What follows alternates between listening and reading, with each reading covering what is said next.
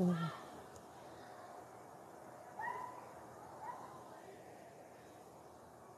dia o sol não vai brilhar no céu e verão as cores.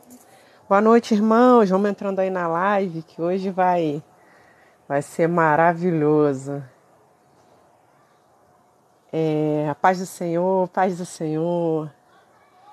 Ai, que felicidade estar aqui com vocês de novo. Já, tem, já tinha uns dias que eu não fazia live. boa noite, boa noite, amados. Vamos chamando os irmãos, convidando, é, enviando para os amigos a compreensão que eu vou dar para vocês aqui com relação ao estudo que eu fiz. Esse estudo é. Como é que eu posso dizer? Já tem alguns anos que eu fiz e ele me dá a compreensão para qualquer coisa, qualquer coisa na vida, qualquer coisa. Você pode aplicar para qualquer coisa na vida do cristão. É maravilhoso. O entendimento que vocês vão ter vai assim ampliar de uma forma é, incrível. Eu tenho assim um xodó por esse estudo, porque eu era novinha quando eu fiz, eu tinha, deixa eu ver. Ai. Foi na época que eu conheci meu marido. Eu, eu deixa eu pensar aqui, eu tava com ah, deixa eu ver. Acho, acho que foi antes ou do, durante o tempo que eu o conheci deixa eu ver, 27 anos, 28. É, já tem alguns anos. E eu cheguei a fazer um TikTok hoje a respeito desse assunto, mas aqui eu vou trazer de uma forma mais aprofundada. Vocês vão ficar maravilhados. Maravilhados. Aquela live que eu fiz a respeito do ego, a igreja de Anton LaVey, não vou falar aqui porque eu estou com medo de bloquear a live, é versus cristianismo, né, os fundamentos do ego e versus o cristianismo, infelizmente não ficou salva, porque eu acho que foi caracterizado como conteúdo sensível e vocês não fazem ideia dos ataques é, espirituais que eu sofri mas Deus reverteu a situação. A paz, a paz, boa noite. Vamos entrando, entrando todos, que hoje o estudo é, é lindo, é maravilhoso. Vai mudar completamente a compreensão de vocês com relação a algumas coisas. E fez uma diferença na minha vida assim tremenda. A gente pode aplicar para qualquer coisa na vida do cristão. Entendendo isso, você entende qualquer coisa. Entendendo isso, você consegue eliminar qualquer heresia, qualquer heresia que é pregado no púlpito ou através da vida de um profeta. Você elimina qualquer heresia. É, é maravilhoso, a compreensão assim é gigantesca. É, eu não sei se vocês já ouviram falar é, que assim, eu, eu como eu era novinha, pra, esse, esse estudo para mim foi um divisor de águas porque eu tenho certeza, plena convicção, que foi Deus que me deu essa compreensão, porque eu jamais teria esse entendimento com relação à palavra. Jamais, jamais. E foi profundo, para mim foi profundo, que eu falei assim, é, é de Deus, porque eu jamais é, teria esse nível de compreensão. Boa noite, Deus abençoe grandemente sempre você. Amém, amados. É, vocês já ouviram falar na palavra paradoxo? O que é paradoxo? Paradoxo é uma aparente falta de nexo ou lógica. É uma contradição. É algo que não faz sentido. Você olha assim, não faz sentido isso. E paradoxo é justamente isso. E a cruz, a cruz, o símbolo da cruz é é algo extremamente paradoxal. O mundo, na sua forma carnal, as pessoas não entendem é, o paradoxo da cruz. E é essa mensagem que eu quero trazer hoje para vocês sobre o paradoxo da cruz e como isso se aplica para qualquer coisa na vida do cristão, tá? Eu falo de uma maneira simples com vocês, eu não sou pregadora, nada disso, então vocês tenham assim um pouquinho de paciência, porque o que eu trago aqui é só com amor do coração mesmo, porque eu não tenho, é, como eu já falei com vocês, eu não tenho é, o dom da oratória, nada disso. Mas se vocês assistirem a, os estudos que eu trago para vocês, vocês vão ficar assim maravilhados, porque foram sabedorias do alto que Deus me deu e que fizeram toda a diferença na minha vida. E esse estudo aqui realmente foi, como eu falei para vocês, um divisor de águas. Então, assim, a cruz é o maior paradoxo, é o maior paradoxo que existe. Né? Foi na cruz que a gente viu o horror, né? Quem estava lá na época, né? Porque hoje a gente só vê pela descrição da Bíblia, a gente só entende pela descrição da Bíblia. Da Bíblia foi o maior horror de todos os tempos. Por quê? Foi um símbolo de humilhação, sofrimento, dor, é, escárnio, é, tudo de pior que a gente pode imaginar foi aquela simbologia da cruz.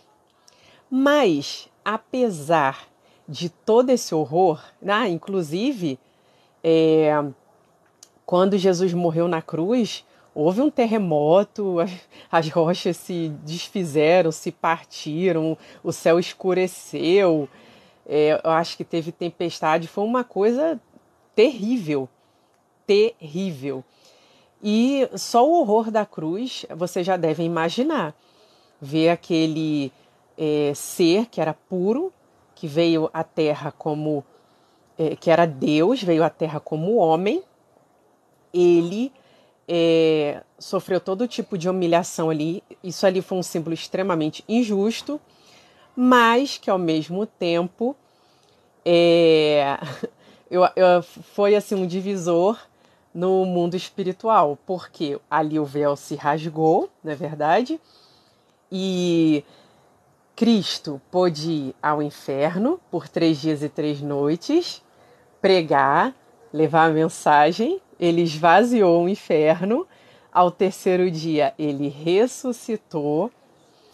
E a, a, a Bíblia conta é, exatamente como foi, né? Porque foi algo assim extraordinário. Ele foi fiel naquilo que ele falou, ele cumpriu. E todos ficaram maravilhados. Então, assim, é, a cruz é uma, algo extremamente paradoxo. Porque que sentido faria, né, na nossa cabeça humana, a gente vê um sacrifício de um cordeiro ali, de um rei perfeito, né? É, que sentido isso faria se a gente estivesse lá? Nenhum. A gente não iria entender absolutamente nada. Como que esse homem que pregou para multidões que falou, que curou, que multiplicou pães e peixes, que fez tanto milagre, libertou, fez tudo, como ele morreu dessa forma. Então, é, foi, deve ter sido horrível. É. E só que isso precisava acontecer, né? Aquele abandono na cruz, é, naquele momento que ele fala Elohi, Elohi, lama sabatani. E no, naquele momento ele estava sendo abandonado por Deus, aquilo, aquilo significava Senhor, Senhor, por que me abandonaste? E, e tinha que acontecer, porque naquele momento o, o, todos os pecados da humanidade estavam recaindo sobre os ombros dele, né, para que é, houvesse a remissão deles. Então você imagina, pecados de seis mil anos, o pecado que você nem cometeu ainda, ele já, ele já tinha lá é, remido na cruz. Então, quando o inimigo pensou que ele tinha vencido a batalha, vem Jesus, pega a chave da vida, da morte, do tempo, desce ao inferno, ele leva a mensagem, esvazia o inferno e ele é, ressuscita.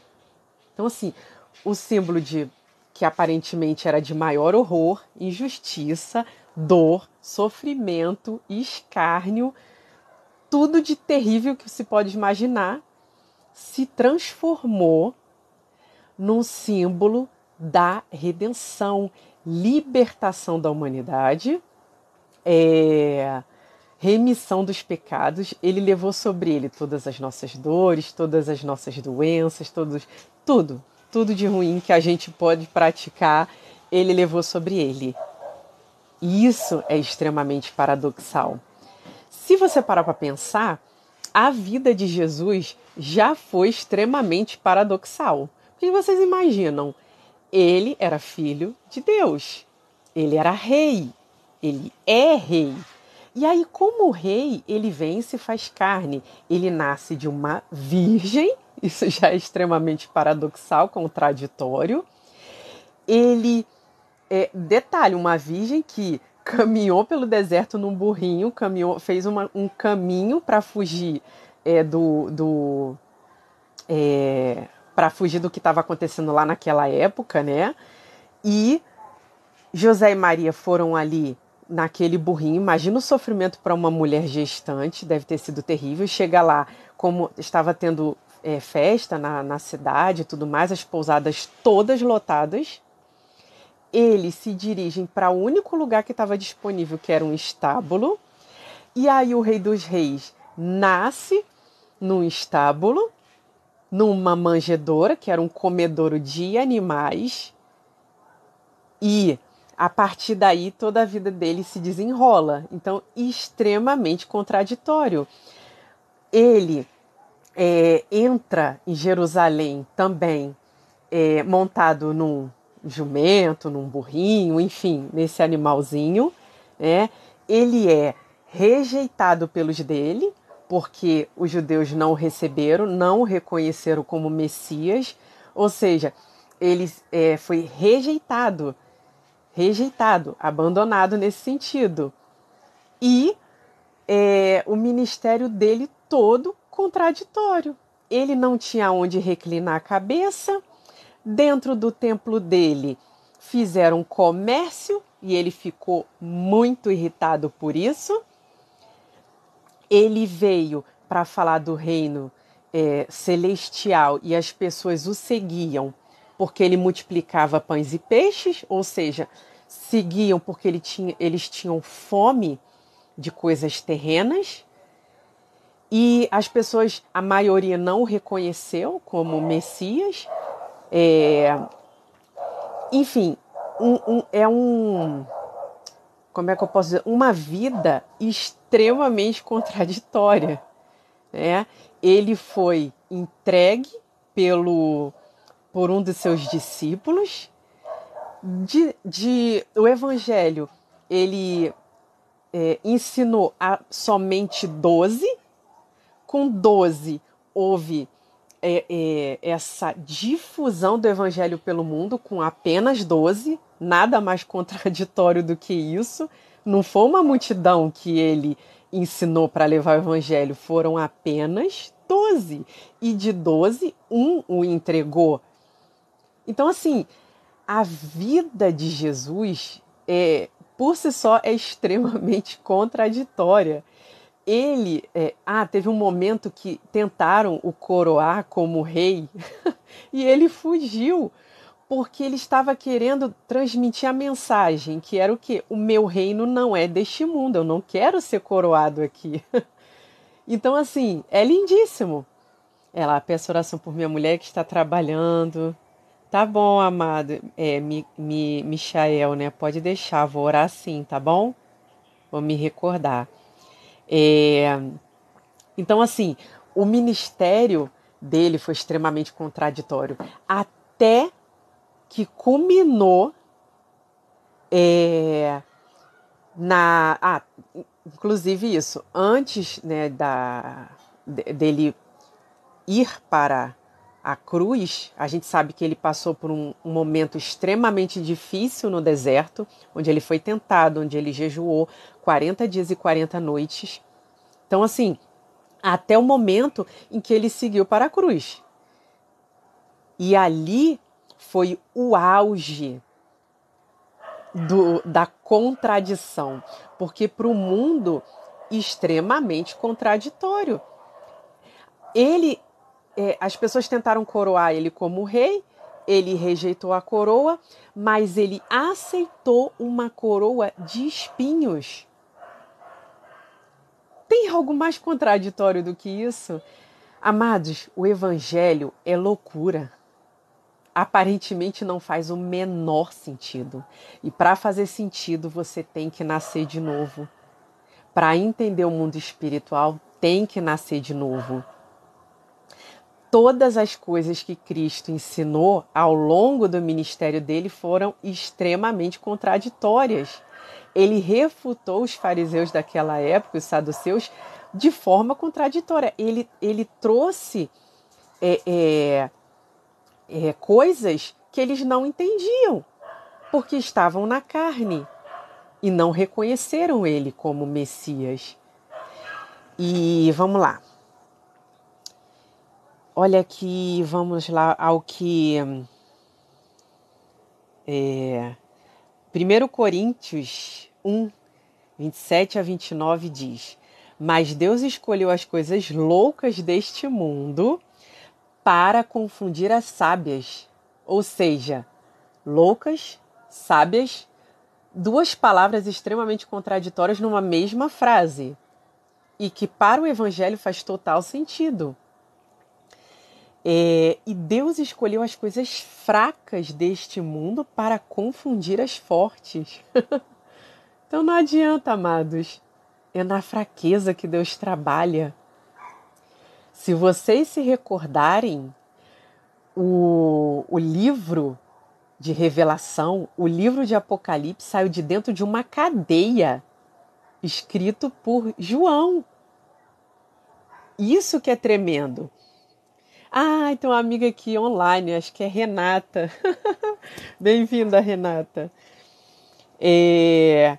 Então, assim, não faz o menor sentido e pro Evangelho faz total sentido. É... Vamos lá, outra coisa também. Porque para mim o viver é Cristo.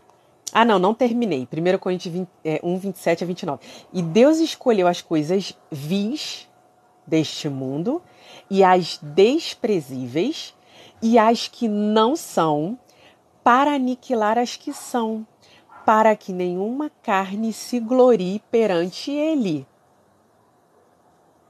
Apóstolo Paulo pregou, escreveu sobre paradoxos. É por isso que faz total sentido. Quando você vai para a igreja e que o evangelho da cruz é levado lá, é que faz sentido. Se você falar que você, é, é, lá no púlpito, olha, você vai ser abençoado, você vai prosperar, você vai ficar rico e tudo mais, você não reconhece esse evangelho, essa heresia.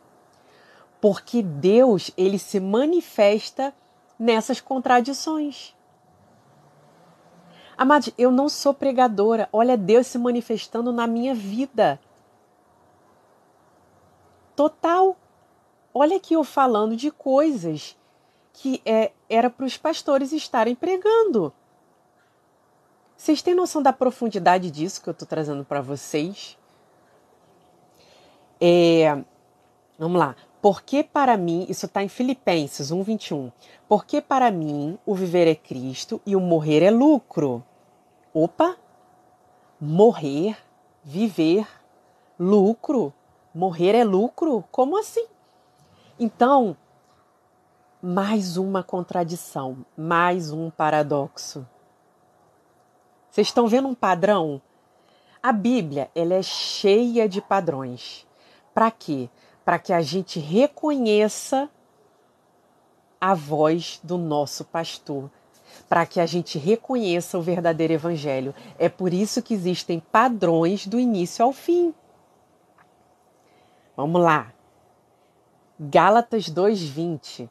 Já estou crucificado com Cristo e não vivo mais eu, mas Cristo vive em mim.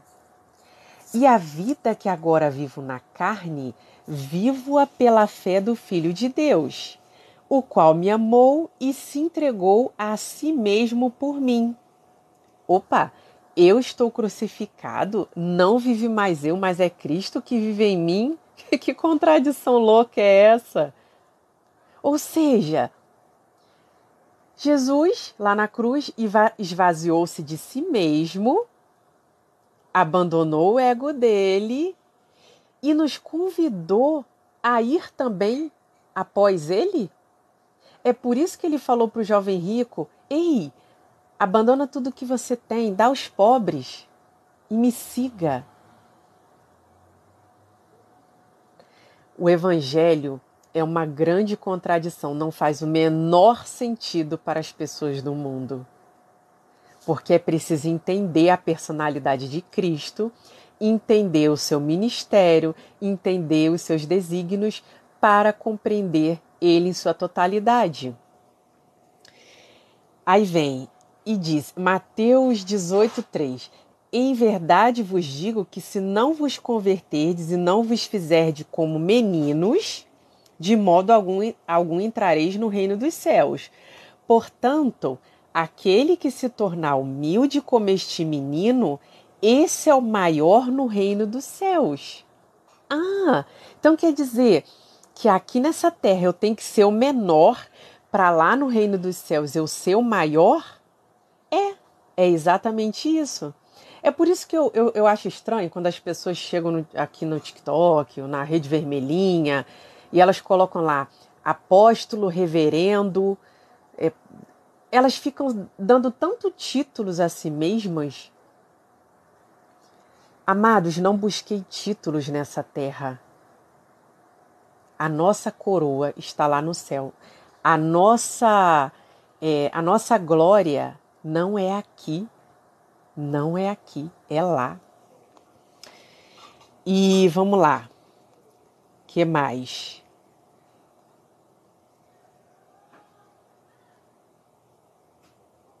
Ah, a multidão, eu falei, né, que seguia Jesus porque ele multiplicava pães e peixes, não, não queria segui-lo porque ele falava de um reino celestial, um reino que a gente tinha que abandonar o nosso próprio eu. Eles queriam apenas se alimentar, comer essas coisas aqui do mundo. Então, disso eu já falei. E hum, Romanos 6,4. De sorte que fomos sepultados com ele pelo batismo na morte é, para que, como Cristo foi ressuscitado dentre os mortos pela glória do Pai, assim andemos nós também em novidade de vida. Olha as contradições, olha os paradoxos aí, irmãos. Faz sentido isso? Como está escrito, ó, tá Romanos 8:36. Por amor de ti somos entregues à morte todo dia. Somos reputados como ovelhas para o matadouro. Mas em todas estas coisas somos mais do que vencedores por aquele que nos amou. Que? Eu sou entregue à morte todos os dias, mas eu sou vencedor? Nós somos mais do que vencedores, sendo perseguido, sendo rejeitado, sendo é, é, humilhado. Olha o que a Bíblia diz. É, eu esqueci que passagem diz isso, depois vocês escrevam aqui. Porque não sofreis antes a injustiça e o dano? Ah, eu tenho que sofrer a injustiça e o dano, eu não posso militar em meu favor, eu não posso lutar com a força do meu próprio braço? E é justamente isso. Se você lutar com a força do próprio braço, se você militar se você militar principalmente por esses governos do mundo, que aí já é a derrota total. Se você militar, se você defender a si mesmo, Cristo não te defende. Ele só é advogado quando nós somos é, injustiçados, quando sofremos o dano e a injustiça. Mais uma contradição. Eu não posso lutar pela minha liberdade, eu não posso lutar para que eu tenha algum conforto nessa terra, para que eu possa ter liberdade de expressão. Não. O cristão não milita. A gente sofre a injustiça e o dano porque nós temos um pai lá no céu que é advogado. É ele que vai fazer a justiça, não somos nós. A Bíblia diz em 1 Coríntios 2,9 que nós devemos abrir mão dos confortos e prazeres terrenos para que consigamos viver como quem realmente crê que o melhor está por vir. Ah, outra contradição. Essas coisas aqui da terra, então, eu não posso desejar porque eu tenho algo melhor lá no céu preparado para mim? É exatamente isso. Romanos 6, 6 e 8, 36 Nesta terra estamos sendo aperfeiçoados. Isso acontece mediante dores e sofrimentos, humilhação e submissão à palavra de Deus, mortificando nossa carne. Peraí, então eu preciso mortificar minha carne, eu fatalmente vou passar por humilhação, por dor, por sofrimento, por todo tipo de injúria, para que é, o Senhor, o Senhor faça a sua justiça, é exatamente isso. Para que a gente possa ganhar o reino dos céus, a gente tem que perder a nossa vida. Quem perder a sua vida por amor a mim, achará. A Bíblia é lotada de paradoxos e contradições. E Hebreus 5,8: Embora fosse filho de Deus, ele aprendeu em obedi obediência por meio dos sofrimentos que teve. Muito mais nós somos aperfeiçoados tomando nossa cruz, mortificando diariamente nossas vontades para viver a boa, perfeita e agradável vontade de Deus. Então, quer dizer que o rei, o, o rei que veio em carne, ele passou por essa terra como homem ele aprendeu em obediência, ele foi submisso ao pai dele, ele sofreu, ele passou por todas essas coisas para que ele fizesse a boa, a, a vontade de Deus. É exatamente isso. A vontade de Deus só é feita na nossa vida quando a gente anda em obediência. E não fazemos aquilo que nós queremos, mas o que Deus quer que nós façamos. É, e aí a gente pode lembrar é, da história de Jó. A história de Jó foi o auge da contradição. Como que um homem tinha, que tinha tudo, família, posses, tinha tudo. Ele era um homem rico. É, ele perdeu tudo, perdeu tudo e não abandonou o Deus dele. A mulher, a mulher dele chegou a dizer antes de abandoná-lo: Ei, abandona teu Deus, amaldiçoa ele e morre.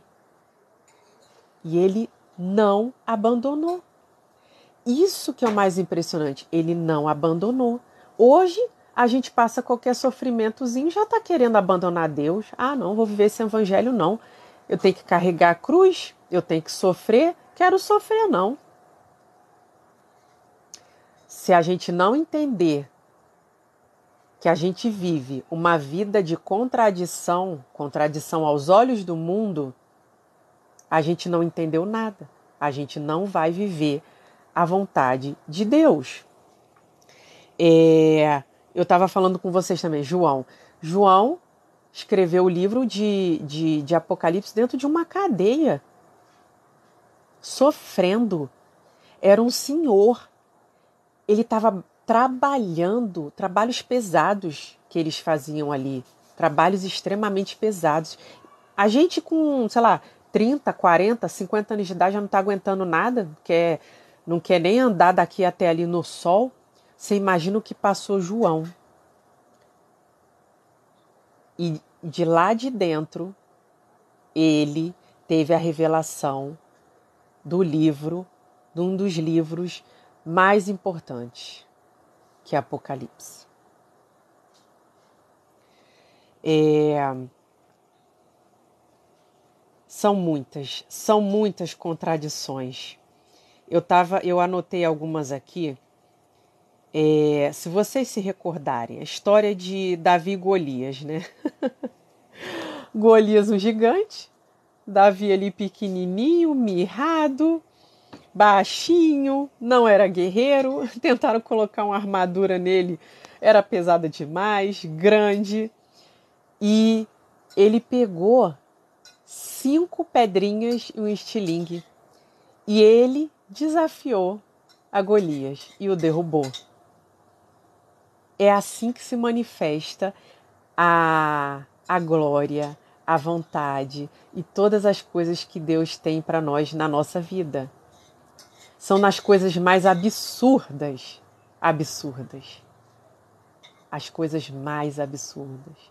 Quantas vezes as pessoas ao redor de vocês falaram assim: eita, aquele crente ali é, não tem nada, não tem nada, mas vive feliz. Amados, a gente tem uma alegria dentro da gente que a gente não pode perder, que é a alegria da salvação. Ninguém pode roubar isso da, é, do nosso coração. Nada nesse mundo, nada nesse mundo pode tirar nossa alegria da salvação. Se você não sente a alegria da salvação, você tem que voltar a buscar essa alegria. Porque o crente pode passar o que for nessa terra, o que for, nada o abate, nada deixa ele esmorecer. Nada. ah, vocês conhecem a história de Gideão? Gideão é, derrotou os midianitas, né? Deixa eu ler duas passagens aqui, ó. E disse o Senhor a Gideão: Muito é o povo que está contigo para eu dar aos midianitas em sua mão, a fim de que Israel não se glorie contra mim, dizendo: A minha mão me livrou. Deus não queria que o povo de Israel falasse assim: nós ganhamos os medianitas porque éramos muitos. Não, não era assim que Deus queria.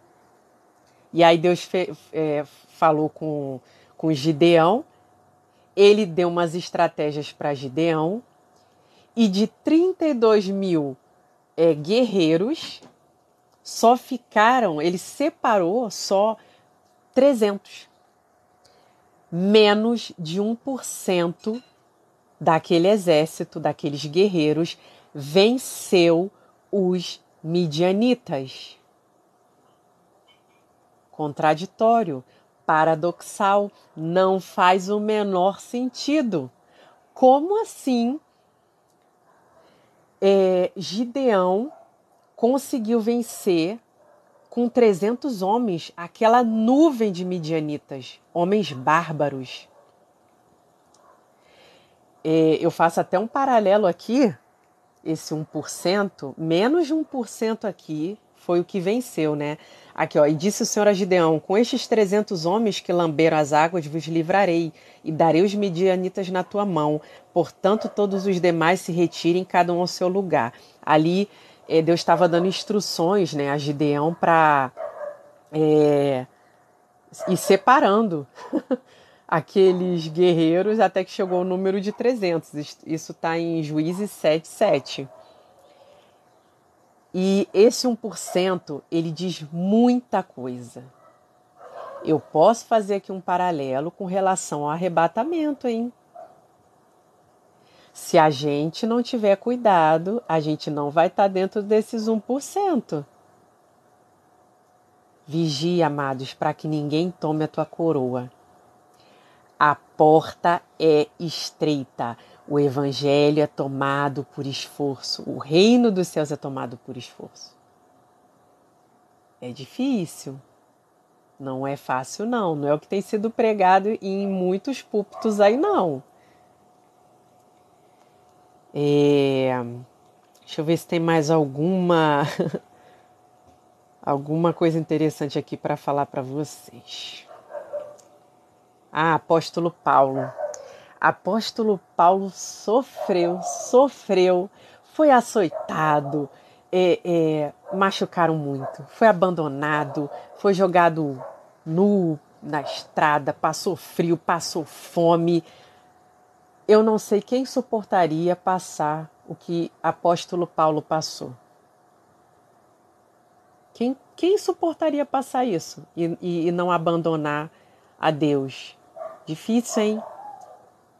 Mas o mais contraditório de tudo que ele sofreu, ele escreveu cartas que mudaram a história da humanidade. Deus usou ele como vaso ele chegou ao pó, ele chegou ao máximo da humilhação, sofrimento e escárnio. E hoje nós temos livros que norteiam a igreja há mais de dois mil anos. Tremenda importância de apóstolo Paulo. O evangelho é contraditório. Amados, terminar falando com vocês, eu vou ler a, as perguntas de vocês. É, nós vamos passar por uma grande perseguição. E lembra que eu falei para vocês que qualquer coisa dessa história de, de paradoxo, o paradoxo da cruz, pode ser aplicada à vida do cristão? Enquanto nós estivermos passando por essa tremenda perseguição, por esse sofrimento, por tudo isso que a gente vai passar, os maiores milagres de Deus serão feitos. O Espírito Santo, a sua unção será derramada sobre a, igreja, sobre a igreja como nunca foi, para que a gente possa enfrentar o que está no porvir. É isso que eu deixo para vocês como meditação. Reflitam sobre isso. Não abandone quando as coisas apertarem. Não abandone a Deus. Ele nunca te abandonou. Ele foi fiel. Ele derramou o sangue dele, puro, santo. Ele derramou por você. Tá na hora da gente provar que a gente merece a nossa coroa Tá na hora da gente guerrear. E é uma luta espiritual. Ela não é uma luta carnal, é espiritual. Reflitam sobre isso. É, eu vou ler aqui as perguntas. É maravilhoso falar sobre isso. Tem mais coisas paradoxais, mas eu não vou falar sobre isso não. É, vamos ver se tem pergunta aqui. Boa noite, boa noite. A cruz é sinal do cristão. O mal não gosta da cruz. A senhora acha que as trombetas do livro de Apocalipse já começaram a ser tocadas? É, os selos já começaram a se abrir. A gente já vai para a abertura do quarto selo. Depois vocês olhem ah, os vídeos que eu gravei aqui no TikTok. O filme Paixão de Cristo de Mel Gibson, choro demais, muito doloroso, muito triste. Irmãos, eu nem eu nem assisti porque eu não suportaria. Eu sou muito sensível. Todo o, o escrito de dívida que era contra nós, Jesus cravou na cruz. Eu creio. É isso aí. Eu creio também. Amém. É, ah, é, esse irmão aqui pediu para é, para orar é, por ele, pela esposa. José saiu de Belém sem dinheiro, procurou um primo que não recebeu de graça só no estábulo. Se a gente for descrever a história toda de Jesus aqui, ela é louca. A história de Cristo, a história completa dá realmente uma série. E aquelas séries infindáveis com trocentos episódios, porque quando você vê a história, você fala assim: meu pai do céu, olha o que ele sofreu, olha o que José e Maria sofreram, olha o que Jesus sofreu, olha o que eles passaram. Não, se a gente for falar tudo aqui, é exatamente isso. O Evangelho é o poder de Deus, Jesus veio para confundir os sábios. Exatamente, ainda tem isso também. Eles viam Jesus falando coisas que eles falam assim, sabe? É, é, como ele fala dessas coisas? Que sabedoria é essa? Não fazia sentido para eles. Não fazia sentido. Ele era filho de um carpinteiro. E eles ficavam assim: onde, onde ele ouviu isso? Jesus veio ao mundo para anunciar a salvação. Qual o seu livro preferido? Eu não tenho livro preferido, não. Mas eu vou dizer uma coisa que fez muito sentido para mim esses dias quando Deus falou comigo assim: toda a Bíblia vai se cumprir agora em Apocalipse. E se vocês pararem para reparar, é exatamente isso.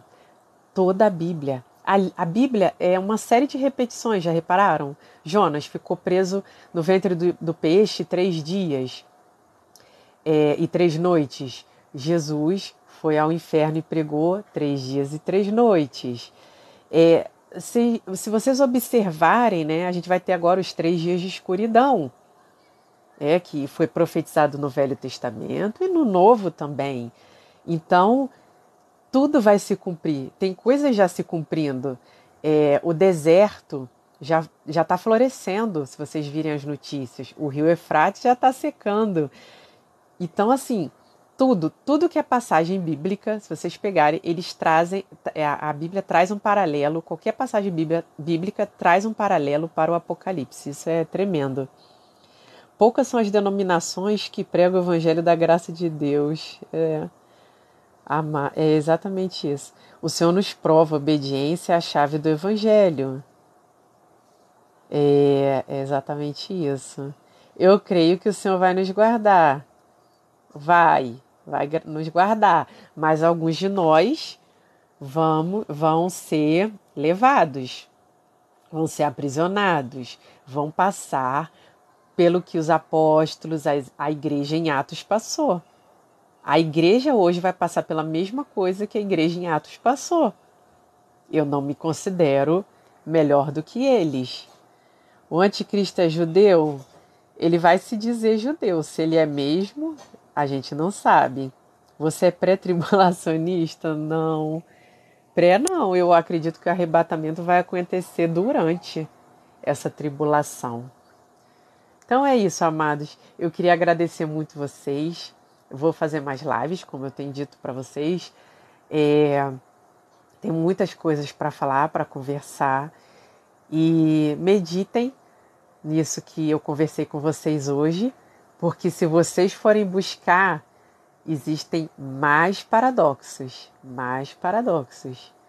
E talvez eu fale numa próxima oportunidade sobre isso, tá? Quando a próxima live? Hum, caramba. Então, às vezes eu passo alguns dias sem fazer, às vezes faço dois dias seguidos. Eu não tenho muito assim. É, como é que eu posso dizer, um, um ritmo de fazer lives. É, pela correria do dia a dia, pelas coisas que acontecem no dia a dia. A gente também tem que preparar alguma palavra, alguma coisa para vocês. Mas eu, eu geralmente faço à noite, tá? É, sábado, então, à noite é um horário maravilhoso. Mas essa semana eu vou voltar e vocês têm que ficar de olho lá é, para ver se eu tô lá. Ah, lembrei de uma coisa que eu acho que vai poder ajudar vocês. Nós temos um grupo no Telegram. Toda vez que eu vou fazer live, eu anuncio lá. E lá é um, é um grupo é, com as trombetas para o tempo do fim. Todo dia a gente posta notícia, vídeo, um monte de coisa. E vocês podem acompanhar os sinais da volta de Cristo, tá? Por lá. Então acho que vocês vão gostar muito. Vai lá na minha bio aqui, que tem o link direcionando. Vocês podem entrar lá, já tem alguns irmãos aqui que já estão lá. E vocês podem postar também notícias, trombetas, o grupo é livre, tá? Então são mais assim aspectos relativo ao tempo do fim, coisas que estão acontecendo no momento, para a gente realmente ficar antenado, tá bom? Então queria muito agradecer a todos vocês, Deus abençoe é, abundantemente. Lembrem-se que a, a paz que há em nós é a coisa mais extraordinária que Deus nos deu. A paz. A paz, a saúde, o amparo, a proteção espiritual. Isso sim, para mim, são bênçãos. Não importa o que vai acontecer no mundo, o mundo pode desabar, a gente está debaixo das asas do Senhor, tá? Então, fiquem na paz do Senhor. Essa live eu vou subir lá para a rede vermelhinha, tá? Fiquem na paz. Obrigada pela presença de todos.